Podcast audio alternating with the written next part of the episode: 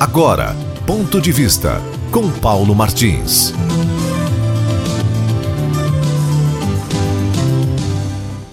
Estou vendo aqui no meu celular uma mensagem que foi recebida e que diz o seguinte: Ministério Público obriga parente de pessoa infectada por coronavírus em Terra Roxa a manter o isolamento social. E aí eu fiquei dando tratos à bola. Interessante, o Ministério Público obrigando uma pessoa infectada por coronavírus em terra. Quer dizer, parece que está preocupado e estabelecendo o um espírito zeloso em favor das pessoas. Então eu me estimulo a perguntar para o Ministério Público: os senhores já notaram o absurdo que esses bancos estão estabelecendo como critério para atender as pessoas, principalmente as pessoas idosas, hein? Já notaram? Na rua. As pessoas estão na rua, estão sendo colocadas em maior área de risco e circunstâncias de risco do que qualquer outra iniciativa que esses bancos teriam que ter, principalmente em elasticidade de horário.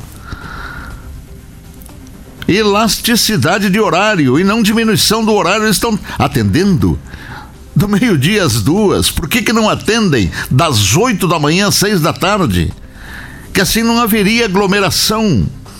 O horário seria amplo para atender as pessoas que precisam do banco e estabelecer um critério para que as pessoas, principalmente os idosos, estejam protegidos, esses idosos, lá dentro. Lá dentro do espaço físico bancário. É o contrário. E ninguém vê isto. Quer dizer, ninguém vê isso? Não, eu vi. Eu vi. Registrei na televisão esse absurdo. Fui vítima desse absurdo e coloquei no ar, não para defender algo que eu acabei afetado por, por esse algo ruim, mas simplesmente porque outras pessoas também, outras centenas e centenas de outras pessoas também foram, como eu, vítimas desse critério bancário. Quem é que estabeleceu?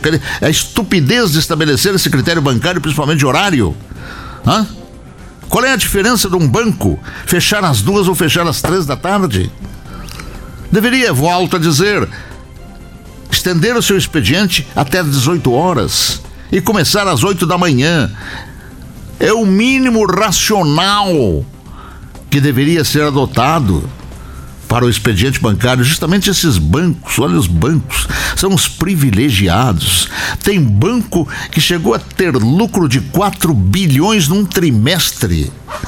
A reforma, não apenas bancária, mas a reforma econômica desse nosso Brasil, ela, eu, ela precisa ser feita, mas o que, o que fazem esses deputados federais e senadores? Não fazem nada a não ser defender o seu próprio lado, lá no Congresso Nacional.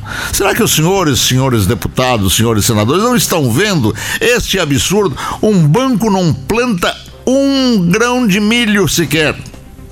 Um banco não planta um grão de milho, não colhe uma espiguinha, uma espiga, uma espiga de milho. Ele não produz. E, no entanto, num trimestre, 4 bilhões. Isso aí, se isto não for assalto, os meus critérios relacionados com o conceito de assalto estão totalmente invertidos, deturpados e são falsos. Se isso não for assalto, senhores deputados, os senhores vão ter que enfrentar as urnas de novo, sabiam? É, o tempo está passando. Vocês vão ter coragem de pedir voto para alguém, hein? Diante de tudo isto que vocês deixam passar e não tomam uma atitude, por quê? Porque banco acaba, além dos 2 bilhões que vocês mesmos votaram para vocês mesmos, o banco também, ele cobre as campanhas eleitorais de vocês? Só pode ser isso, né?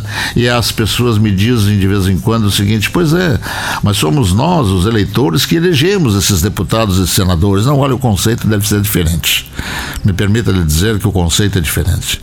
São eles, candidatos políticos, deputados, senadores, políticos principalmente, que manobram o povo para que eles sejam eleitos. São eles que fazem isto, que estabelecem esse conceito no povo em relação às eleições. Entenderam? É isso que acontece. Então, fica aqui, diante dessa notícia que eu acabo de ler para vocês, né? Mas este brado de alerta para ver se para ver se alguma coisa, afinal de contas, acontece. E no registro final, cabe também perguntar Pessoal dos direitos humanos, a farsa dos direitos humanos vai continuar? Isso aí não despertou o interesse dos direitos humanos em relação principalmente às pessoas idosas? Eu vi uma senhora que eu não perguntei para ela a idade que ela tinha, mas acredito eu que ela devia estar na faixa dos 90 anos de idade, caminhando com dificuldade, conduzida pelo seu neto, deve ter sido neto, deveria ser, neto dela, né? E ficado ali na fila, parada, coitadinha, parada, com o tempo chuvoso, com o tempo chuvoso. Eu vou me embora para não usar agora aqui um vocabulário que lamentavelmente é incompatível com o vocabulário necessário para uma emissora de rádio. Ponto de vista com Paulo Martins.